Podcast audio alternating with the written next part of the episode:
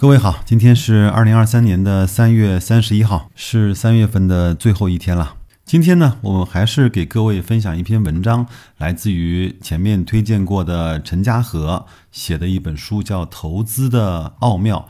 其中呢，它有一个关于在底部的投资啊，在几类不同的行业中的应用，也希望呢这样的一个话题能够带给各位一点点的思考。因为听白老师节目时间比较长的朋友呢，一定是接受了我们的某几个投资的观念，也希望在这样的投资理念下，从而用这样的投资方法来去打理自己的投资。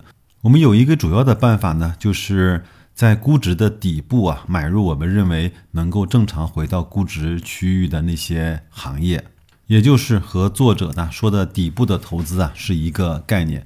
那我们如何来去判别在不同的行业中它的底部是否确立，包括它的底部能够是否反转出来呢？我们通过这篇文章来去学习一下。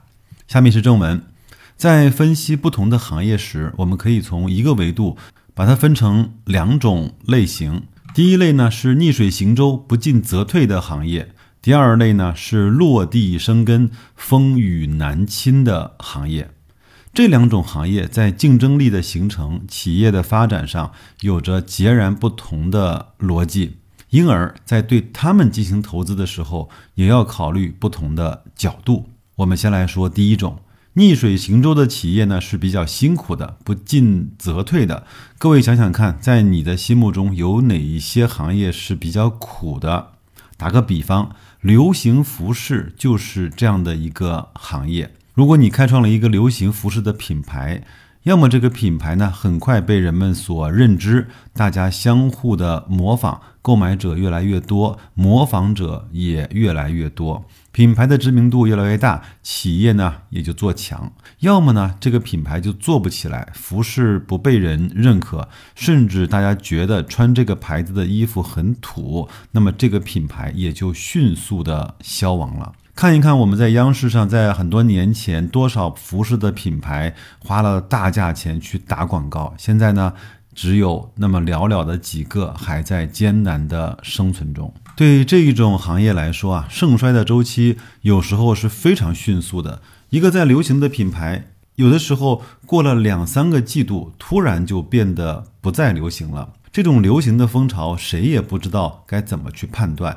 该怎么去把握。人们对他的态度，有时候也会迅速的从这件衣服好有面儿啊，我也要要来一件，变成了这衣服啊，嗨，谁穿谁土，送我都不要。因此呢，用逆水行舟、不进则退的比喻来形容这样的行业，是再恰当不过的了。这种行业其实还有不少，比如说装饰装修行业。有时候呢，一家公司在小区里面塑造了口碑，隔壁的业主啊就会不断的来去跑来找这家公司。公司的订单越多，就容易找到更好的工人，拿到更便宜的材料，做更多的广告，从而得到更多的订单。而隔壁的那家公司呢，因为口碑没有起来，只能够眼睁睁的看着同行吃饱，自己饿倒。汽车行业其实是第一个蹦在白老师脑海中的行业。因为什么？因为龙头的汽车行业要资金有资金，要品牌有品牌，要人才有人才，要技术有技术，而且呢，各个部分会互相帮忙。资金多了，人才就好；人才好了，技术就强；技术强了呢，品牌就棒；品牌棒了，资金就多。如此循环。反之呢，走下坡路的汽车企业经常是恶性循环，一年不如一年。其实我们在最近的这几年中，无论是新能源、呃汽车对燃油车的替代，还是这些新锐的品牌对那些老品牌的冲击，以前呢，在我们的认知中，汽车公司都还是过得相对比较舒服的。我们逐渐的会对汽车公司这个品牌逐渐的消亡，甚至是退出中国市场啊，就见怪不怪了。三菱退出了，铃木退出了。韩国的品牌呢，这几年卖的是特别的惨淡。法系车如果不是因为前面湖北的那个补贴的新闻发酵，也好像慢慢的开始淡出了我们的视野，对吧？还有很多当年所谓的大品牌的高端品牌，比如说英菲尼迪，比如说阿库拉，其实在这几年中国的发展也是举步维艰的。我不太相信这些企业能够非常快的走出困境，甚至说有可能这样的趋势一开始是很难再挽回局面的。只能说啊，这个行业还是相对比较辛苦的。作者说啊，同样基金公司呢也是如此。好的基金公司的品牌好，管的钱也就多，管的钱多呢，收入就多，收入多呢，就雇了更好的投资水平的人来去打理这些钱，至少呢，相对来看是这样的啊。而且买基金呢，在最近这几年呢，开始有了一些明星基金的概念，人们呢会扎堆儿来去买那个最好的明星基金的产品。反之呢，那些倒霉的基金公司啊，钱少。品牌差，工资低，规模小，除非呢管理曾痛下决心脱胎换骨，否则就很难走出恶性循环的圈圈。不过呢，需要指出的是，由于资产管理行业呢存在一人兴邦的特殊的性质，就是有的时候呢，一个特别能干的投资者能够独立带动业绩。因此呢，以上说的只是普遍现象，而不是绝对的现象。食品行业也是一样的，顺风顺水的公司。往往呢，采购成本低，形象好，广告费用呢也敢投，食品研发的投入也高，就形成了一个正向的循环。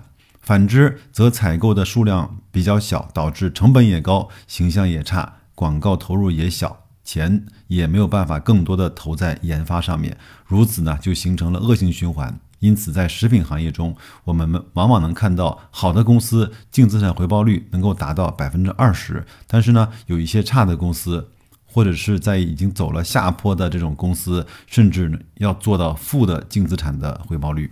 因此啊，对这种存在逆水行舟性质的行业来说，投资者要注意的是，底部的投资法一定要非常非常慎重的去选用。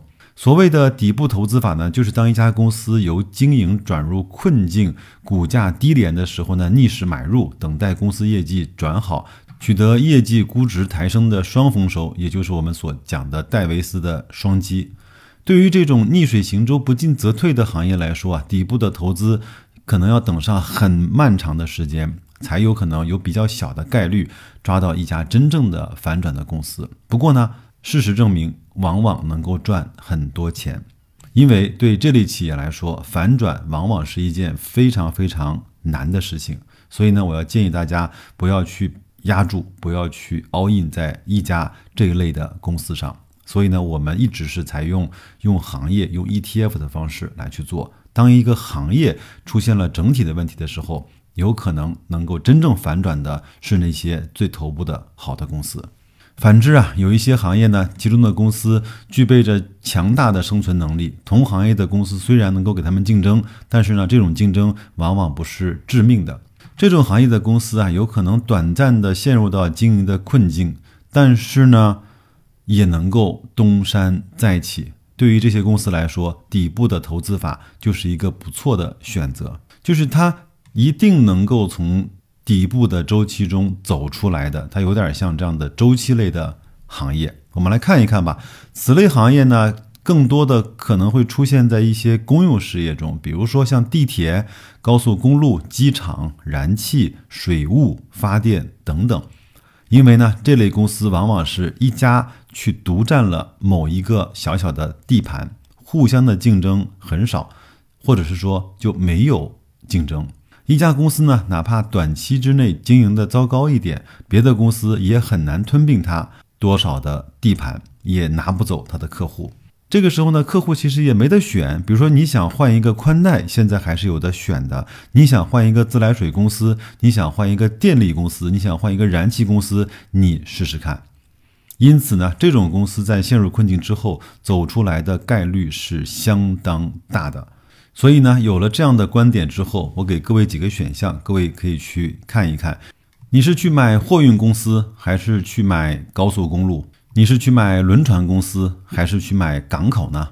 你是去买航空公司，还是去买机场？有一句啊老话，我们基本上都知道，叫“古人夏则资皮，冬则资吃，旱则资舟，水则资居，以待法也”。啥意思呢？就是商人啊，应该做的是夏天就囤积那些厚的皮料，冬天呀就囤积薄的布料。天旱造船，下雨造车，这样呢，就在为充裕的时候、为匮乏的时候做准备，才能够真正的赚大钱。虽然有一种充分逆向思维的投资方法，这个是对的，也是好的。在底部投资法呢，也有着悠久的传统。但是呢，投资者在使用这种方法的时候，一定要注意所选择的对象。对于以上描述的两种不同的行业来说，他们从底部反转的发展路径和概率，甚至是时间都是不一样的，所适用的投资技巧也就。不同。最后呢，白老师还是要真心的做一个推荐。我们这些话题在我们的社群中其实不止一遍的讨论过。比如说，我们是如何来去承受那个从两块六毛钱跌到八毛多钱中概互联网的估值体系以及它的投资的方法的？我们用了哪些方法让自己呢可能更大概率的能够避开那个绵绵不绝的下跌的阶段？